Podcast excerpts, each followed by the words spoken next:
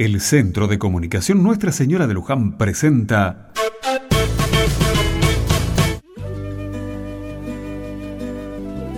Rezando juntos.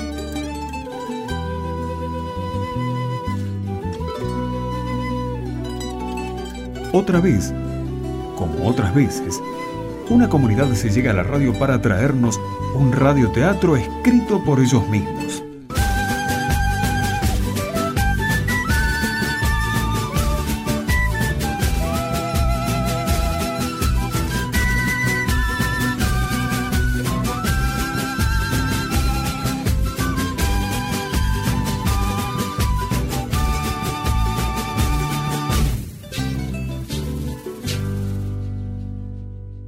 ¿Y por qué les pusieron estos nombres? Por nada, son nombres árabes. Acuérdense que nosotros queríamos contar cómo los apóstoles, después de la resurrección de Jesús, fueron predicando el Evangelio. Y entonces nos imaginamos una caravana en viaje, porque si algo tuvieron los apóstoles fue el movimiento constante. Para predicar hay que moverse. Bueno, che, comenzamos, ya nos están haciendo señas.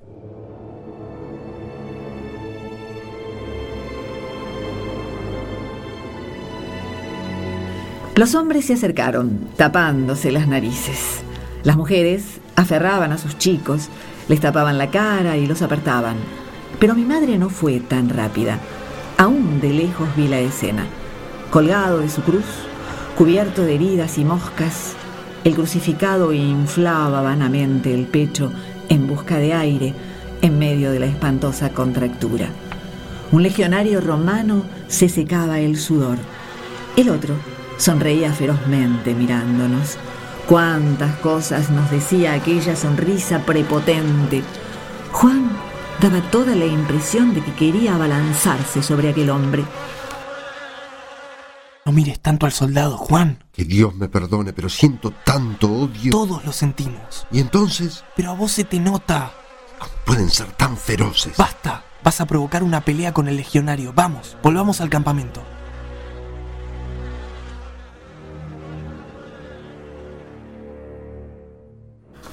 Aquel hombre se llamaba Casim. Era mi padre. Agarró a Juan por los hombros, lo abrazó de manera que no pudiera moverse y lo sacó de allí. Los dos, Juan y mi padre, traían los ojos cubiertos de lágrimas. El olor me hizo llorar. Ese pobre infeliz todavía no ha muerto, pero... Juan también lloraba pero no por la intensidad de los olores, sino por la horrible impresión que causaba el dolor de aquel crucificado. Y además, lo supimos después, lloraba por los recuerdos que le traía aquella escena. ¡Casim!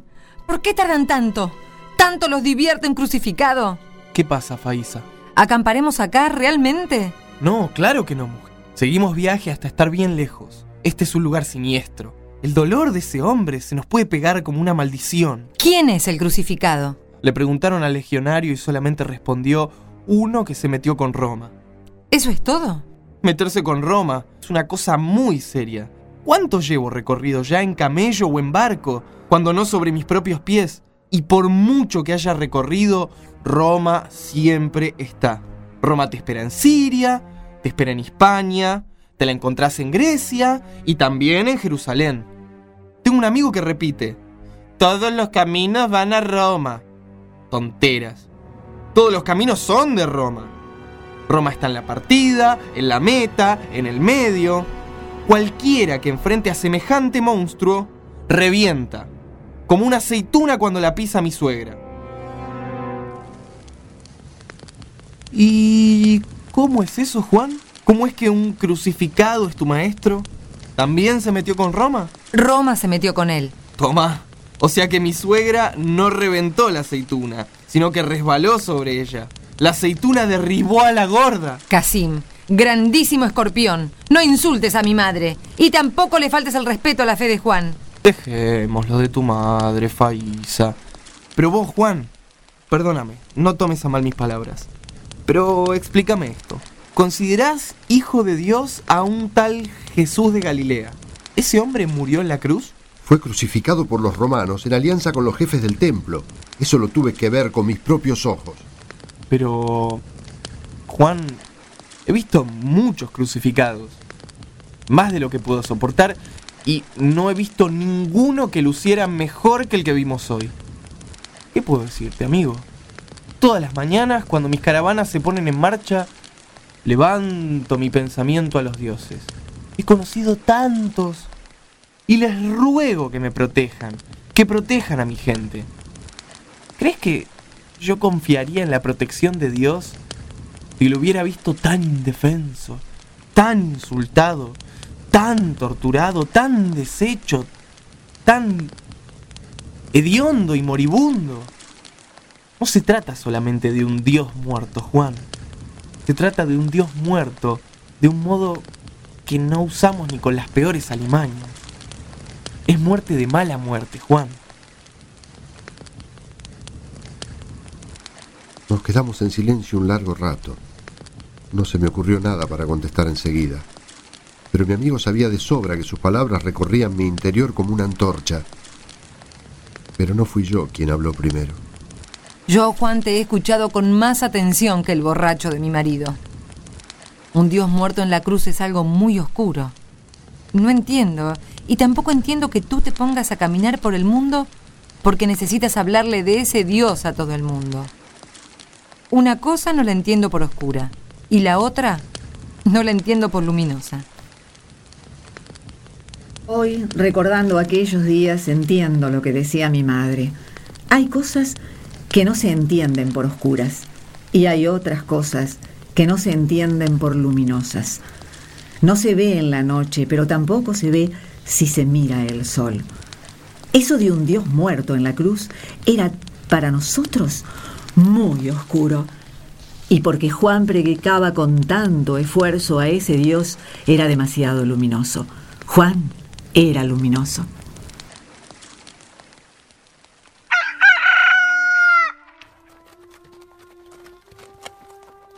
Bueno, vamos.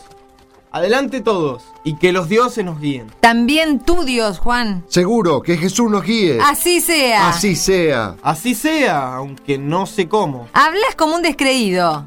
¿Cómo puede guiarme un dios muerto, mujer? Volviendo de la muerte. ¿Va a volver? Volvió. ¿Volvió? Esa no la sabía. Resucitó, Casim. Mm, No me digas. Resucitó de entre los muertos.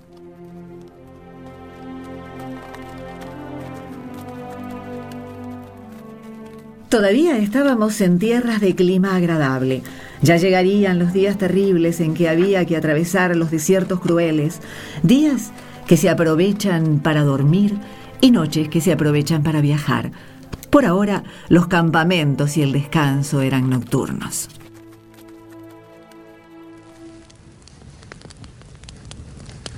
Las cruces eran tres, Jesús y dos ladrones. Uno de los ladrones bramaba de rabia, maldecía a Jesús porque no lo salvaba. El otro, en cambio, le dijo a Jesús, Acordate de mí cuando vengas con tu reino. ¿Y Jesús le contestó algo? Hoy estarás conmigo en el paraíso. ¿Eso contestó el Nazareno? Eso contestó. ¿Qué tiene que ver eso con la resurrección? Los crucificados deliran, dicen cualquier cosa. Es más, escuché uno en Siria que hablaba con voz de niño, llamaba a su madre. El ladrón y tu Jesús pueden haber dicho cualquier cosa. ¿Esa es tu resurrección? Casim, amigo mío, yo he visto a Jesús resucitado. ¿Cómo? No me mientas, vamos. ¿No estoy comiendo con vos? Bueno, así como te veo y escucho, vi y escuché a Jesús. Y estaban otros compañeros míos que también lo vieron y lo escucharon. Y había uno que no creía y metió el dedo en una de las heridas de Jesús, porque vimos a Jesús resucitado unas cuantas veces. ¿Y ladrón aquel? Fue el primero que resucitó con Jesús. No se te llama a que lo sepas, Faisa. Se te llama a resucitar con Jesús.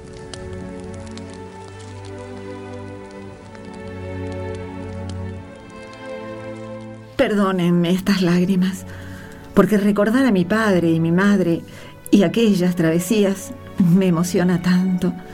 Pero ahora que mis padres fallecieron hace rato, ahora que les cuento cómo conocí a Jesús por medio de aquel Juan, ¿dónde estará?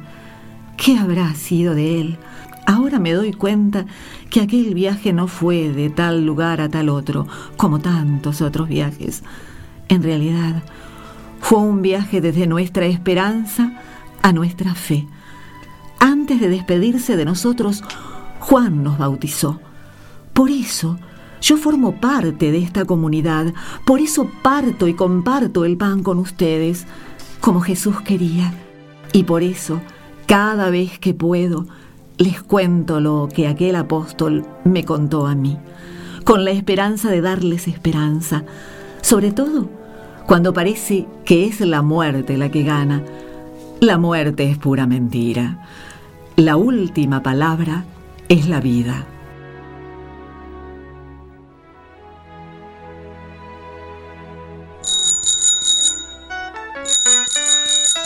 A nuestros compañeros y hermanos en la esperanza un abrazo muy grande. A todos y a la Asociación Civil Madre Tierra de Morón.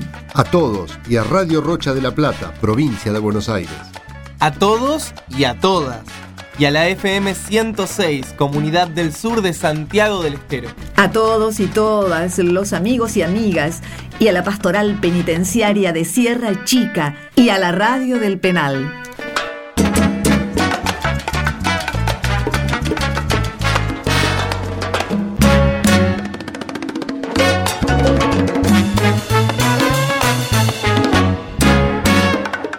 Amigos, el próximo domingo empieza el tiempo de preparación de la Navidad. Dios y la Virgen quieran que, además de nuestras reuniones comunitarias, podamos volver a pasar por radio otro rato rezando juntos.